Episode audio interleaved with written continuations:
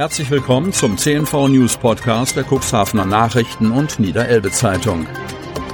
In einer täglichen Zusammenfassung erhalten Sie von Montag bis Samstag die wichtigsten Nachrichten in einem kompakten Format von sechs bis acht Minuten Länge.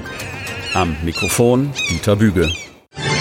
Mittwoch, 14.09.2022. Gutachten soll Chancen für Fähre ausloten. Cuxhaven. Mit der Einstellung des Linienbetriebs ist zwar die Fähre keineswegs, aber die Idee einer Cuxhaven-Brunsbüttel-Verbindung gestorben. Aktuell gibt es sogar von offizieller Seite her einen Anlauf, das Thema neuerlich zu beleuchten. In seiner jüngsten Sitzung beschloss der Stadtrat, dass sich Cuxhaven anteilig an einer Machbarkeitsstudie über eine Wiederaufnahme der Linien beteiligen solle. Dass dies gelinge, sei ein Wunsch, der auf beiden Seiten der Elbe bestehe. Wirtschaftsförderer Jürgen von Ahn bezeichnete die Deckung der Kosten für die sogenannte Fährfähigkeit als wichtigsten, aber auch heikelsten Punkt im Rahmen einer Neuauflage der Fährverbindung. Inwieweit die Wirtschaftlichkeit sichergestellt werden kann, soll auf dem Wege einer Treibstoff- und technischen Machbarkeitsstudie untersucht werden. Der Fokus liegt dabei auf dem Thema Kraftstoff, merkte von Ahn angesichts der allgemein steigenden Spritpreise an. Darüber hinaus soll sich das Gutachten unter anderem der Eignung von gegebenenfalls neu zu bauenden Schiffstypen, dem Thema Taktung, aber auch dem Aspekt der Fördermittelakquise widmen. Subventioniert werden kann übrigens auch die Machbarkeitsstudie. Die Wirtschaftsförderung spricht von einem verbleibenden Eigenanteil in Höhe von 32.000 Euro, der allerdings durch vier, die Anzahl der beteiligten Gebietskörperschaften Stadt und Landkreis Cuxhaven, Stadt Brunsbüttel und Kreis Dietmarschen zu teilen wäre. Um dem wachsenden Bedarf an gefördertem Wohnraum gerecht zu werden, hat sich der Landkreis Cuxhaven dazu entschlossen, eine kreiseigene Wohnungsbaugesellschaft zu gründen. Die Dringlichkeit, günstige Mietwohnungen mit Hilfe der öffentlichen Hand zu schaffen, ist hoch. Allein der Weg dahin ist schwierig.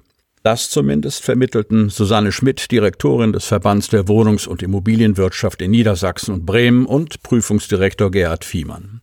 Beide waren am Dienstag auf Einladung in den Regionalausschuss des Kreistages gekommen, um auf Grundlage des Wohnraumversorgungskonzeptes des Landkreises Cuxhaven ihre Beurteilung der Rahmenbedingungen für die Gründung einer solchen Wohnungsbaugesellschaft darzustellen und das Finanzvolumen in einem Businessplan vorzulegen. Der Zeitpunkt zu solch einer Gründung könne ungünstiger kaum sein, so Fiemann. Vor dem Hintergrund steigender Zinsen, hoher Inflation, unterbrochener Lieferketten und Problemen bei der Materialgewinnung würde die Bauwirtschaft nur noch solche Projekte fertigstellen, die gerade in der Pipeline seien. Neue Vorhaben würden zurückgestellt. Zugleich fehlen auch im Landkreis Cuxhaven Wohnungen. Ziel einer Wohnungsbaugesellschaft des Landkreises sei es, so Fiemann, bis 2035 500 Wohnungen zu bauen, also pro Jahr etwa 50, ein ehrgeiziges Unterfangen. Dafür benötige eine solche Gesellschaft Grundkapital und Liquidität. Bis 2033 müsste sie rund 31,4 Millionen Euro an Eigenkapital aufbringen, wenn man davon ausgehe, dass rund 25 Prozent Eigenkapital eingebracht würden. Das funktioniere allerdings nur unter bestimmten Voraussetzungen. Liegen die Baukosten für den Quadratmeter Wohnfläche bei mehr als 3700 Euro, sei die Rentabilität gefährdet. Es gäbe Risiken, die beim derzeitigen Verlauf der Konjunktur in der Bauwirtschaft kaum beherrschbar seien. Sollte die Gesellschaft rentabel wirtschaften können und tragfähig sein, sei damit zu rechnen, dass sie nach 13 oder 14 Jahren positive Jahresergebnisse schreibe. Die wirtschaftliche Tragfähigkeit der Gesellschaft hänge zudem von den Partnern ab, mit denen zusammengearbeitet werde, etwa der N-Bank zur Förderung der Finanzierung der Bauprojekte, aber auch der Gemeinden, die womöglich Grundstücke bereitstellen könnten, sowie anderer Partner, wie etwa Projektierer bereits vorhandener kommunaler Wohnungsbaugesellschaften oder auch weiterer Kreditinstitute. Gerhard Fiemann hat sich in dem Businessplan vollständig auf den sozialen Wohnungsbau konzentriert. Eine Mischung aus sozialem, gefördertem und freiem Wohnungsbau, wie sie einmal attraktiv gewesen sei, habe unter den jetzigen Bedingungen keine Chance mehr. Für frei finanzierte Wohnungen müsste man jetzt 13 Euro pro Quadratmeter Miete nehmen. Das ist im Landkreis Cuxhaven nicht darstellbar, so Gerhard Fiemann.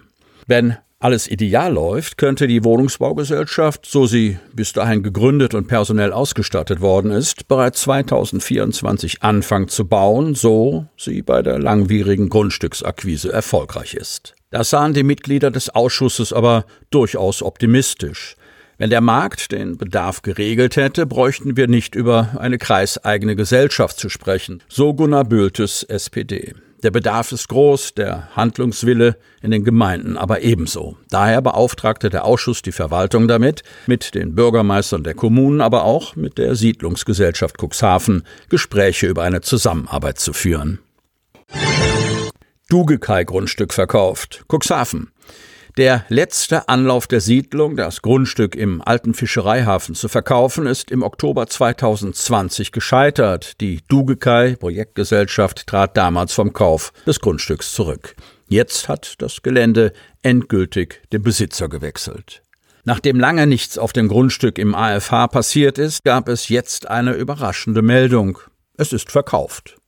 Die Cuxhavener Hafenentwicklungsgesellschaft MBH, kurz Cuxhav EN, hält ab sofort die Fäden in der Hand. Das bestätigte Peter Miesner, Geschäftsführer der Entwicklungsgesellschaft und der Siedlung. Den Kaufpreis nannte Miesner nicht, doch beim Thema Bebauung gäbe es schon konkrete Pläne. Auf dem Gelände soll das Cuxhavener Hafenhaus entstehen, berichtet Miesner. Ein wenig klangvoller Arbeitstitel, der aber einiges verspricht. Das Gebäude soll eine Bruttogeschossfläche von 800 Quadratmetern haben. Ansiedeln sollen sich hier Unternehmen mit einem maritimen Bezug. Konkret gehe es dabei um erneuerbare Energien wie Offshore-Windkraft, aber auch Entwicklung und Forschung soll in dem Gebäude einen Platz finden. Aktuell sind wir in der Entwicklungsphase des Gebäudes, berichtet Miesner. Als geplanten Baubeginn nennt er den Herbst 2023.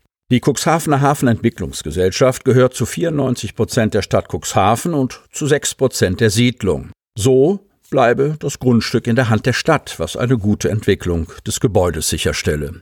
Obwohl die Information über den Bau des sogenannten Cuxhavener Hafenhauses noch nicht in die Öffentlichkeit getragen wurde, gäbe es bereits eine hohe Nachfrage nach den Räumlichkeiten, bestätigt Miesner. Der alte Fischereihafen in Cuxhaven, kurz AFH, wird durch Norbert Plambeck in der Alter Fischereihafen Cuxhaven GmbH entwickelt und betrieben.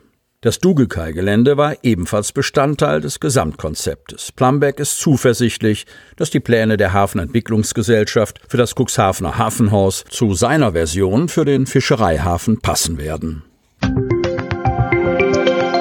Sie hörten den Podcast der CNV Medien. Redaktionsleitung Ulrich Rode und Christoph Käfer.